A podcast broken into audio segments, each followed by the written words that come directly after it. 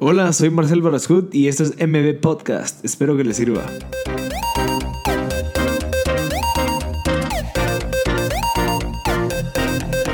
Hola a todos, gracias por sintonizar MB Podcast. Este es el episodio número 3 de MB Podcast U. Eh, gracias a Juan Pablo Forno de OpenIDO GT Guatemala Chapter. Él fue el que nos apoyó con toda la parte del conocimiento y las herramientas que nos acaba de dar.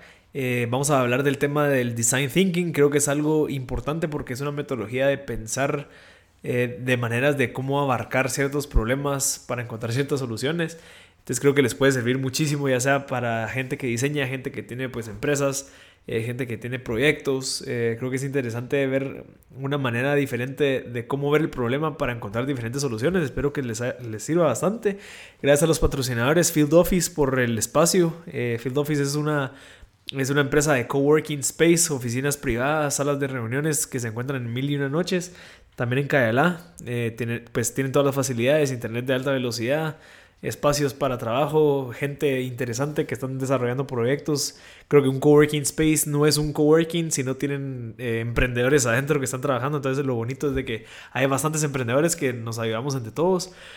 Eh, así que muchas gracias. Eh, espero que les sirva bastante. Realmente creo que es una metodología que nos puede servir a todos.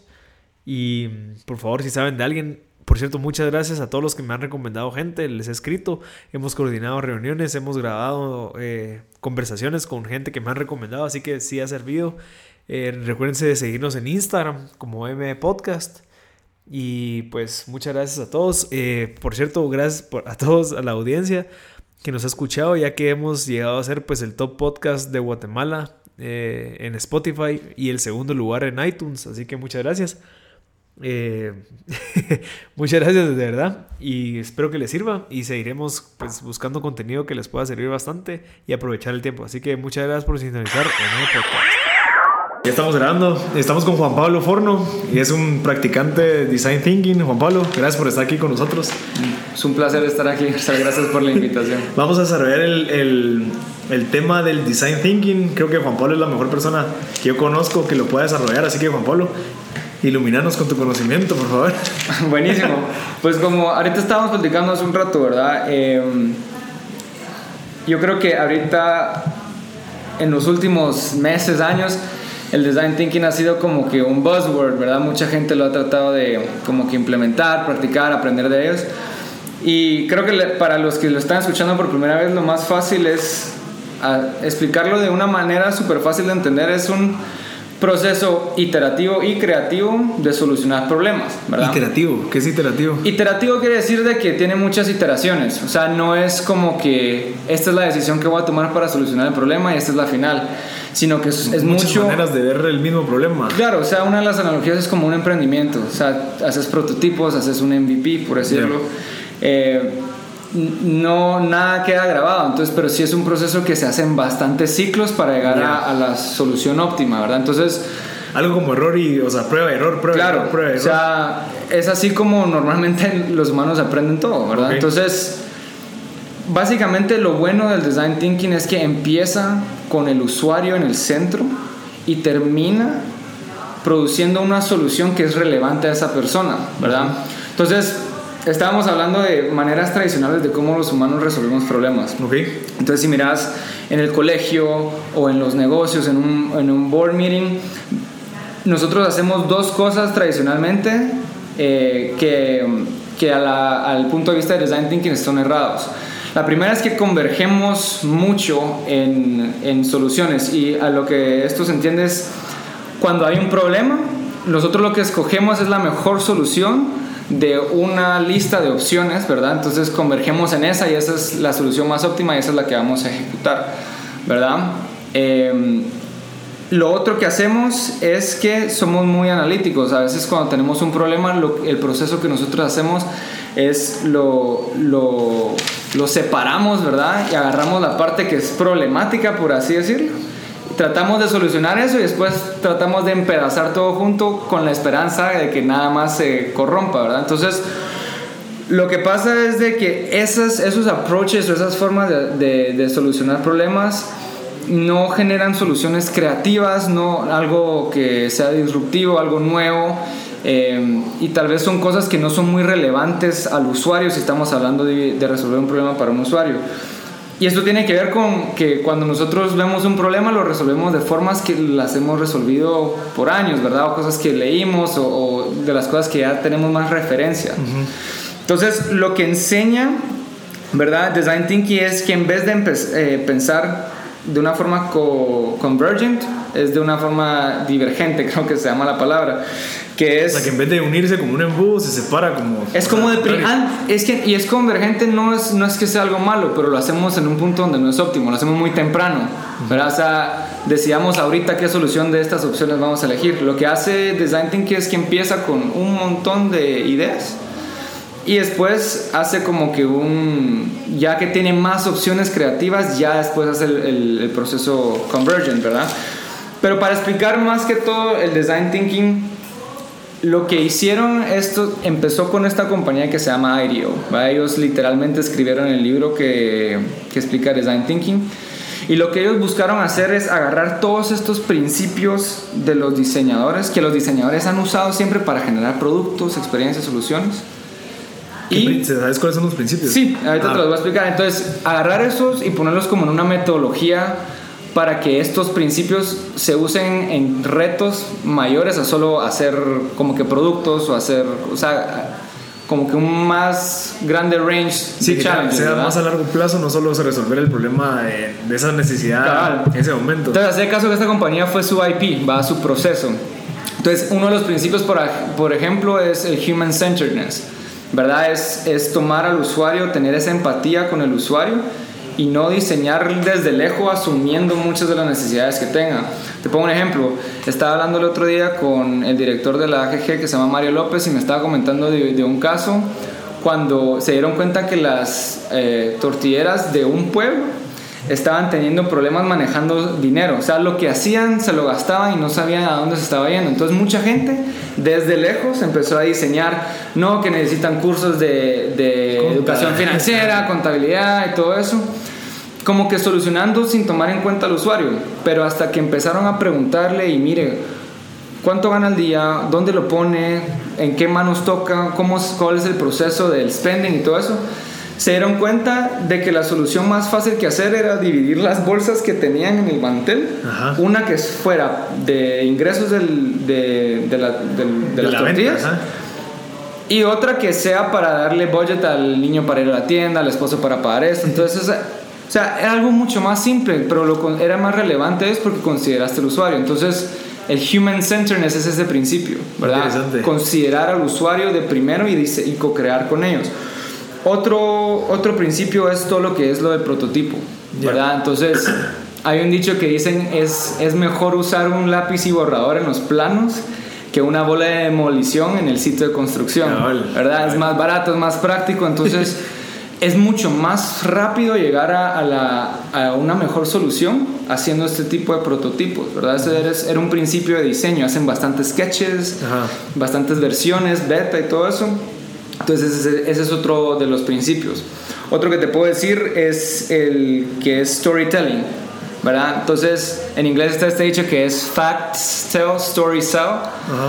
Y es eso, o sea, los hechos narran. Eh, o sea, los hechos cuentan como que las, las features, las calidades y las características, pero las historias venden, Exacto. convencen, hacen movimientos. Entonces, un buen diseñador al presentar un carro, por ejemplo, no te dice, miren, este es el carro y las especificaciones. Te dice, mira, este es el feel del carro, esta es la personalidad. Entonces Correcto. ese storytelling tiene mucho que ver con, de nada te sirve hacer una idea si nadie la quiere probar, ¿verdad? Exacto. Entonces ese es un elemento de diseño que se lo robaron, o sea, o lo prestaron para esta metodología de design Ajá. thinking. Y una de las últimas que en mi opinión es la más importante de, de principios de design thinking es lo que es hacer buenas preguntas, uh -huh. ¿verdad? Un buen diseñador se toma la mayor parte del tiempo en la pregunta de en qué se va a enfocar que en cualquier otro proceso eh, del proceso creativo. Entonces, te doy un ejemplo, no sé si tenés un, una hoja en blanco aquí cerca, y esto tal vez para los que están en el carro va a ser un cacho difícil, pero pecera. Aquí tengo dos. Entonces, esto lo pueden hacer si, si, van, si no están en el carro, se lo están escuchando, pero yo te voy a dar a ti 15 segundos ahorita, por ejemplo. Y lo que quiero que hagas es que me, dibu- me dibujes un atardecer. Como sea el atardecer de que se te venga en mente, te va a dar 15 segundos, como lo quieras dibujar. Y este es, es uno de los ejercicios de que dan en, eh, en como las clases de IDEO para explicar esto de, de, de hacer buenas preguntas al principio. Tomate otros 5 segundos y los que están escuchando lo pueden hacer. Entonces paremos, entonces de, los, de lo que dibujaste, decime qué elementos son, si hay un sol, hay una línea de horizonte, algo tal vez tropical, ¿verdad? Que, o sea, pájaros a veces dibujan, o sea, Ajá. ¿cuántos de esos elementos están en, en tu... Te- Tengo el sol, tengo la línea, porque est- estoy en el- o sea, yo dibujé una persona en el mar, acostado, tomando algo, con sus lentes, con sus... Acaba la línea de horizonte La línea del horizonte y el sol. Va, entonces normalmente eso es lo que dibuja el otro. Ahora, hacer lo mismo, solo que dibuja el último atardecer de que te acordás. O sea, con quién estabas, eh, qué estabas haciendo, eh, qué sentías, ¿verdad? ¿Qué era lo que mirabas? Entonces, lo que nos hemos dado cuenta es que normalmente cuando la pregunta es muy general, ¿verdad? Sí, porque te- totalmente diferente. Dibujame un atardecer. Te- mucha gente dibuja el atardecer de punto de referencia, las palmeras, el sol, la línea de horizonte. Pero si te enfocas en la pregunta y la haces más específica, das más contexto, las ideas que generas son un poquito más creativas. ¿verdad? Entonces, ¿tú qué dibujaste en la segunda cuando fue el último atardecer? Hice una ventana donde está mi computadora cuando estaba trabajando.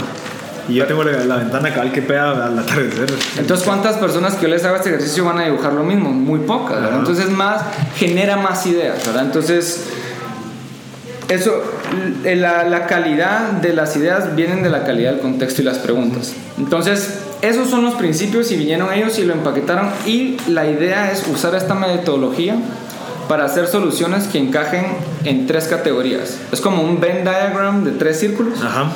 Y las soluciones tienen que ser, uno, deseadas por el cliente, que es, o sea, de te sirve diseñar algo que el cliente no quiere que no Pongamos el ejemplo de la tortillería.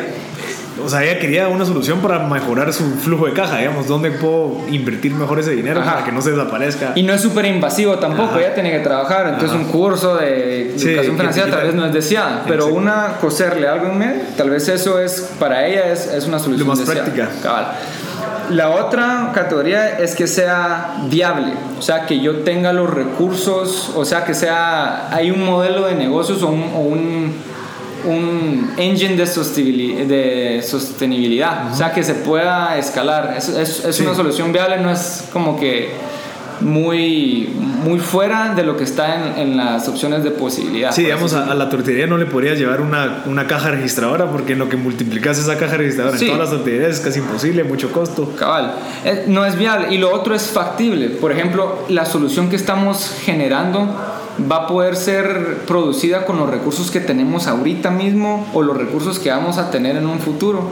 Entonces, sí es de ver esas restricciones de diseño. O sea, hay restricciones de tiempo, hay restricciones de, de dinero, ¿verdad? De recursos intelectuales también. Entonces, tener, un, un buen diseñador considera eso, no, no es muy indisciplinado en eso. Ajá. Aunque sea un design thinking, yo la verdad lo- me gusta más verlo como un design strategy, ¿verdad? Es más una estrategia, es un proceso, ¿verdad? Eh, que es tal vez a lo que podemos hablar después. Eh, pero se siguen esos pasos y la idea es llegar a ese punto, ¿verdad? Una solución muy relevante para un usuario que sí necesita ciertas cosas, ¿verdad? Entonces, generalmente el design thinking va así, son cinco pasos. El primer paso es el paso de la empatía. Entonces es de descifrar cuáles son las necesidades de este usuario. Nosotros miramos un problema, en este caso la tortillera eh, no tenía cash flow, se le iba todo el dinero. Y la, la- el truco aquí es no, no pensar en las necesidades como un sujeto, por así decirlo, una caja registradora, eh, necesita un contador, necesita, o sea, eso ya es- le estás dando muy, muchas soluciones. El truco aquí es ponerlos en forma de verbo. Ya. Ella necesita ahorrar, necesita manejar, necesita te- eh, te- tener visibilidad. Es como la, la, la expresión de Henry Ford, que dice si le preguntas a alguien que necesitaba, te van a decir un caballo más rápido.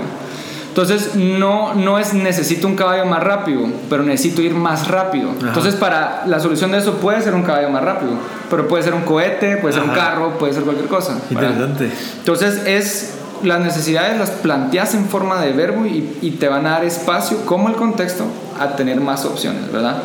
El segundo es definir. Y aquí lo que haces es que agarras las necesidades y agarras los descubrimientos y tratas de plantearte un problema en lo cual vas a diseñar. Entonces, usando el mismo ejemplo de la tortillera. Si nos dimos cuenta a través de las necesidades que lo que ella tiene que hacer es manejar eh, su dinero, de dónde viene y de dónde sale, y otra restricción, otro descubrimiento es que no podemos implementar algo que le quite tiempo de trabajo. Entonces la pregunta es cómo nosotros podemos crear una solución práctica, no invasiva, para que a una tortillera se le haga más fácil manejar su flujo de dinero. Esa pregunta es lo suficientemente específica para que te dé un target bueno, pero hay, hay suficiente como que área para que vos puedas tener mucha creatividad. Entonces, si no definís, si no planteas eso, como que te va a costar diseñar una solución. La tercera parte es la parte de ideación, que es la que es más popular, que ves los post-its en la pared y todo eso. Eh, lo que te puedo hacer ahí, y esa es la que más conoce la gente, tal vez no vale la pena mucho indagar en eso, pero es un, brainstorming. El concepto ahí o la, la, filosofía atrás de eso es que para hacer, tener una buena idea tienes que tener mil ideas, ¿verdad? Entonces, es esa parte de, de ser divergente y después Convergente. Agarras conceptos y después ya empezás a como que elegir qué te gusta. Cuarta parte es el prototipo. Entonces, en cada las soluciones que ya identificamos, mira, estas tres me gustan, es cómo, qué estamos asumiendo con esta idea y cómo lo podemos probar de la forma más fácil. Un prototipo hasta puede ser algo que agarras con tape, una cartón de papel higiénico y un papel, ¿me entiendes? O sea, no tiene, es solo para darle la idea al usuario eh, de qué es lo que se está diseñando. Y eso es lo que es, así es las iteraciones porque el quinto y último paso es el testing, ¿verdad? Es no pensarla mucho, sino que dar este prototipo al usuario.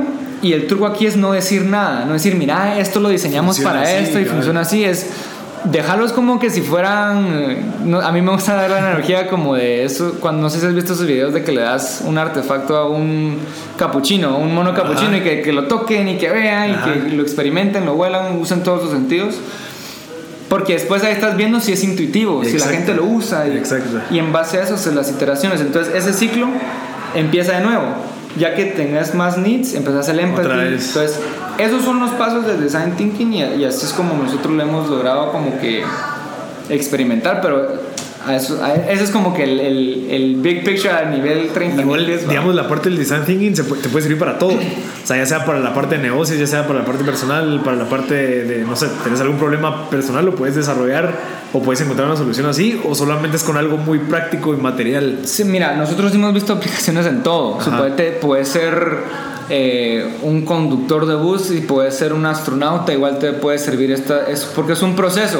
Sé caso que mucho de la filosofía es que con Design Thinking puedes ir en un viaje que uno no tenés ni mapa, ni no sabes dónde vas a llegar, pero estás confiado de que donde sea que llegas, llegas a un lugar bueno.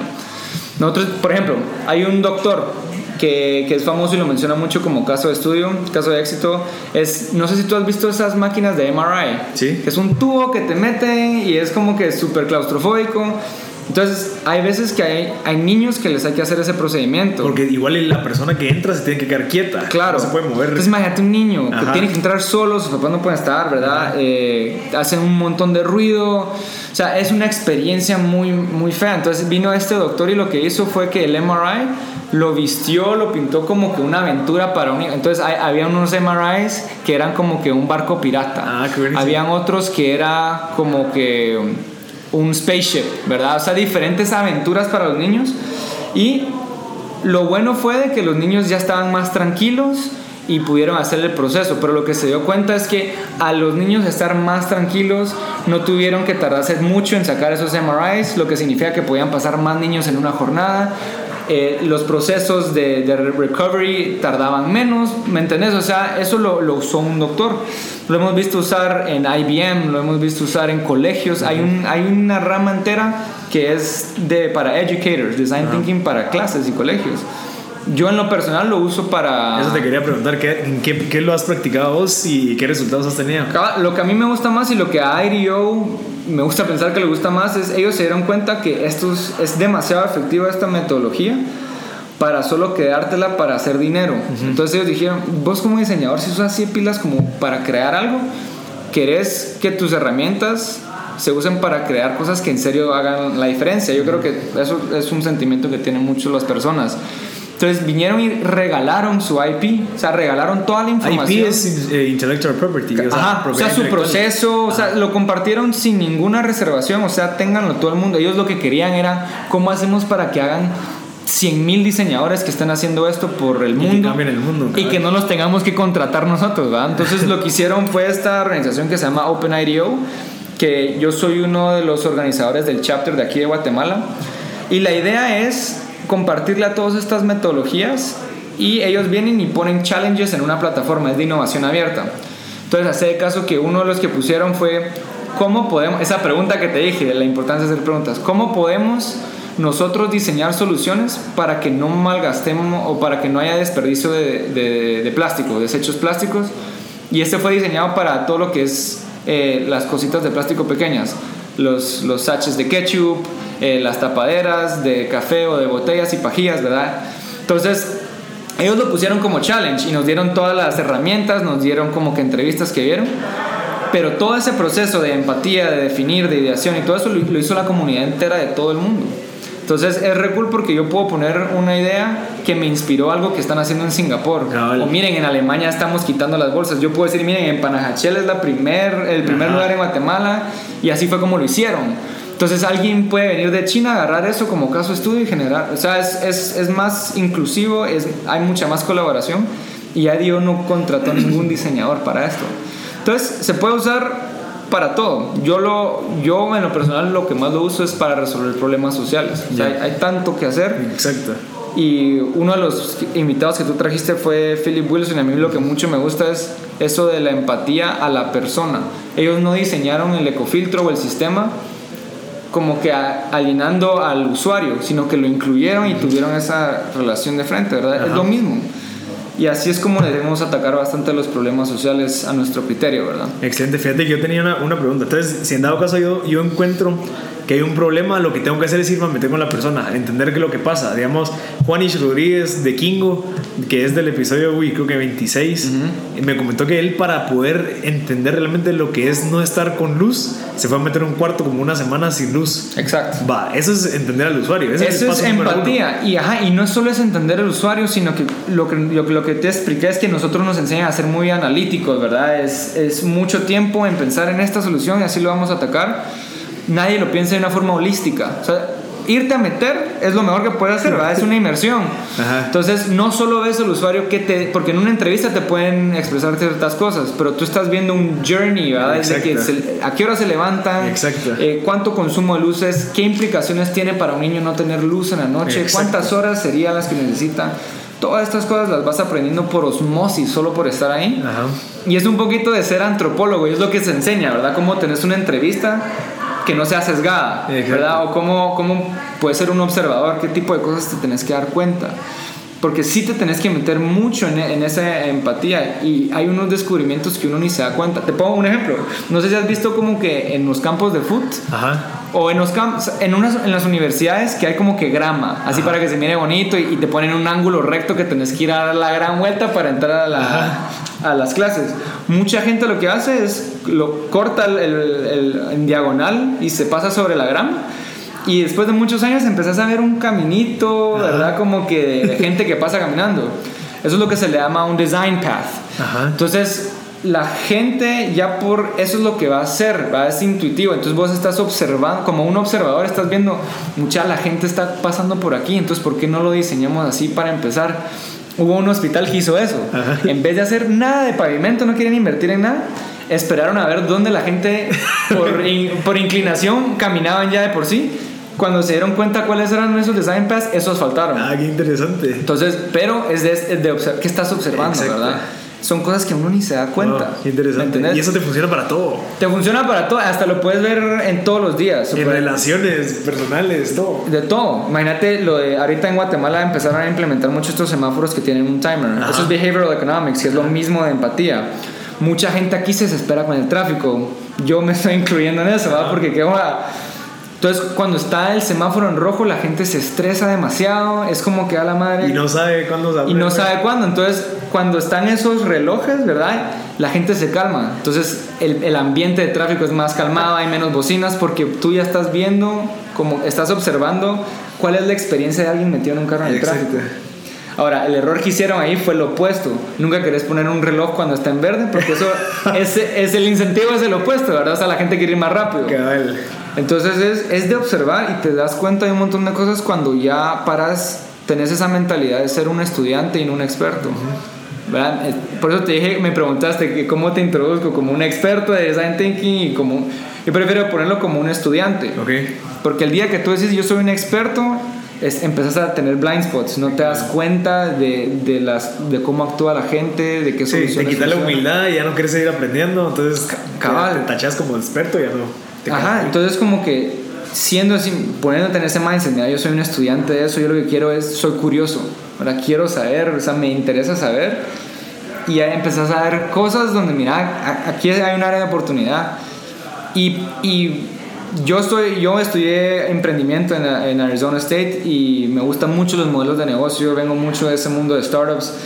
Y te puedo decir de que si más eh, como que personas de negocio pensaran en esa forma, encontrarían un montón de oportunidades que no tienen, ya no tienen que competir por precio, ¿me entendés? Hay un montón de cosas que pueden hacer las empresas que resuelven problemas que no tienen que hacer lo mismo, lo tradicional. Y es eso, tener esa humildad de ir a hablar y entender y aceptar que no sabes. Va, entonces, digamos, está la parte de la parte humana. Después sigue el, el MVP o hacer un prototipo. Ajá. Después del prototipo viene la parte de hacerlo práctico. De testing. De, de, probar, de probar el prototipo, ver que funcione, eh, analizar a la persona usándolo. Después viene de hacerlo algo práctico, que no sea tan complicado. ¿O eso es después? Haces iteraciones. O sea, mira, suponete, eh, si yo vengo y le coso a esta tortillera la bolsa de en medio y solo veo cómo, cómo ese día ahorró más o menos que un día antes, ¿Qué relación tuvo eso? ¿Fue invasivo? ¿Fue complicado? Le preguntas otra vez al usuario, ese empathy, ¿cuál fue tu feedback? ¿Verdad? ¿Te gustó esto no te gustó? Y volvés a iterar. Y ya cuando tengas una idea, cada vez los, los prototipos no es que cada vez lo vas haciendo la versión chafa, pero de algo diferente. Los prototipos van poniéndose un poquito más complejos, o sea, más high fidelity, ¿verdad? Eh, si yo quiero hacer algo que tenga que ver con tecnología, una app, por ejemplo. Un app que, digamos, conecte a los restaurantes que van a tirar la, la, comida y que conecte con las, los food shelters, ¿va? Para darle comida a la gente. Entonces yo hago un prototipo super mock-up, es más, lo puedo hacer en post-its, ¿verdad? Como que es lo mismo que el MVP. Y cuando ya me van aprobando, mira, esta pantalla está súper intuitiva, me gusta ya haces la inversión de hacer un prototipo Cabal, un poquito más level, ¿verdad? Hasta que llegas a una solución. Y por eso es de que es un proceso iterativo. Nunca decís esto es final. Este. Siempre tenés que abrir los ojos. Es un ciclo. Cabal. Sí, cabal, lo que vos decías. O sea, terminás de, de, ver todo y decís, bueno, entonces, ¿qué puedo mejorar? Empatía otra vez. Te vas, y te vas, y te vas, fuche. Entonces. Increíble. Es, es, eso de adaptarse también, que es una, es una ley de. No es una teoría, es una ley de negocios, ¿verdad? Se tiene que adaptar. Y es lo mismo con humildad, de, mira, esto funcionó hace 10 años o funcionó en Guatemala, pero tal vez en otro país no funciona. No podemos ser tan haraganes de, de, de, solo prescribir medicina sin haber analizado bien los síntomas. Exacto. ¿Me entendés? eso, eso, es lo bonito, ¿me entendés? Eso es lo que nos gusta a nosotros de, de practicar eso. Es, es, en serio, ¿entendés? Y es un tenés ojos cerrados y la fe en alto de que si confías en el proceso, vas a poder producir algo al final que vale la pena para el usuario. Excelente. Mira, para ir terminando, ¿qué libros o dónde te pueden contactar como para poder seguir aprendiendo? Yo estoy seguro que mucha gente no sabía que existía esto. Ya existe en sus mentes, ahora lo quieren desarrollar para pues poder pensar de esa manera. Sí, mira, yo hay dos libros que yo empecé de cabal son uno, uno es del CEO de IDO y otro es del, del presidente y el founder. Eh, de IDO también. De IDO. El primero se llama Change by Design Change by Design. Y ese es de Tim Brown. Él es, él es el, ahorita el CEO de, de, de, IDEO. Y el otro es Creative Confidence, que ese es de Tom y David Kelly. Son dos hermanos fundadores de IDEO. Ese es, ese es re cool porque mucha gente que está escuchando esto dice, a la madre, yo no soy creativo. Ajá, ¿verdad? eso es paja. ya sabes que todos los niños desde chiquitos hemos sido creativos y es de solo tener esa confianza creativa, ¿verdad? Ajá. Esos son los dos libros que yo te diría de contactarme a mí. Ahorita, como nos acaban de aprobar lo de OpenIDO, no tenemos como que plataforma, pero en Facebook Tal vez cuando ya lo están escuchando va a ser el Open IDO Guatemala Chapter. Perfecto. Y a mí me pueden contactar en Juan Pablo Forno P arroba gmail.com. O sea, nosotros sí estamos involucrados en, en, dar bastante de estas. Y ahorita hay capacitaciones y hay todo para que la gente empiece a aprender esa metodología. Sí, suponete cuando están, mira, en OpenIDO es más que todo guiado a innovación social, pero la idea de la comunidad es crear una comunidad que uno enseña a la gente de design thinking. Esto ya ya es más práctico, ya son herramientas, ya son procesos, frameworks eh, eso es uno. Dos, lo que queremos es que sea un punto donde mucha gente pueda aprender de otras disciplinas, otros contextos. Y la tercera es, es, es cool aprender y talleres y todo eso, pero en esta comunidad vamos a estar creando soluciones. Ya, o sea, sí, realmente ponerlos sí, y son soluciones que sí van a impactar vidas. Entonces, no, es la, es la mejor forma de, aprender, es eso. Pero aparte, mira, mucho de esto es self-taught. Alguien se puede meter en, en la página de IDEO, YouTube, aprender de Design Thinking. Eh, y es de meterse y, tratar de hacerlo. Suponete un ejercicio que yo les diría a la gente que haga es cuando vean algo que les, que, que les incomoda o que qué hueva o porque es así, empiecen a pensarlo desde ese punto de vista. Suponete si vas a la SAT a tramitar un documento, pensarlo desde un punto de vista usuario. ¿Qué sería o cuál sería la forma de solucionar este problema usando design thinking? Ahí es cuando vas empezando a hacerte preguntas que encontrás ideas de negocio, haces Te vuelves un emprendedor. Cabal. Entonces, para hacer un wrap-up, ¿verdad? Siempre preguntar, ser curioso, ask good questions. Eh, como que reta esas assumptions que estás haciendo, o sea, probalas, no solo asumas que esa va a ser una solución. Y, y, pensé en contexto, o sea, sí pensé en un problema de una forma holística, no solo a, a nivel superficie, meterte, investigar y todo eso. Perfecto. No, excelente, Juan Pablo. Creo que no, no, me esperaba tan buen contenido, la verdad. Es súper interesante, creo que es súper valioso. Eh, uno puede empezar a ser emprendedor si empieza a empezar así. Siento yo, creo que es la mejor manera de empezar. Buscar problemas, ver cómo solucionarlos, ver las soluciones más prácticas y que realmente sean no tan superficiales como vos decís, sino que sean realmente que, que satisfaga al usuario. Así que muchísimas gracias. Eh, espero que podamos desarrollar este tema con más detalle, si que lo vamos ampliando para que la gente siga aprendiendo. y muchas gracias por tu tiempo, Juan Pablo. Sí, no, encantado y cualquier cosa, ya sabes. Gracias, gracias. Feliz tarde a todos. Este fue el episodio número 3 de M Podcast You. Espero que les haya servido. Eh, realmente creo que esa metodología puede funcionar muchísimo para, para, encontrar soluciones a diferentes problemas, ya sea para cualquier ámbito. Eh, por favor, recomiéndanos gente para poder seguir grabando contenido valioso. Y gracias por sintonizar MM Podcast.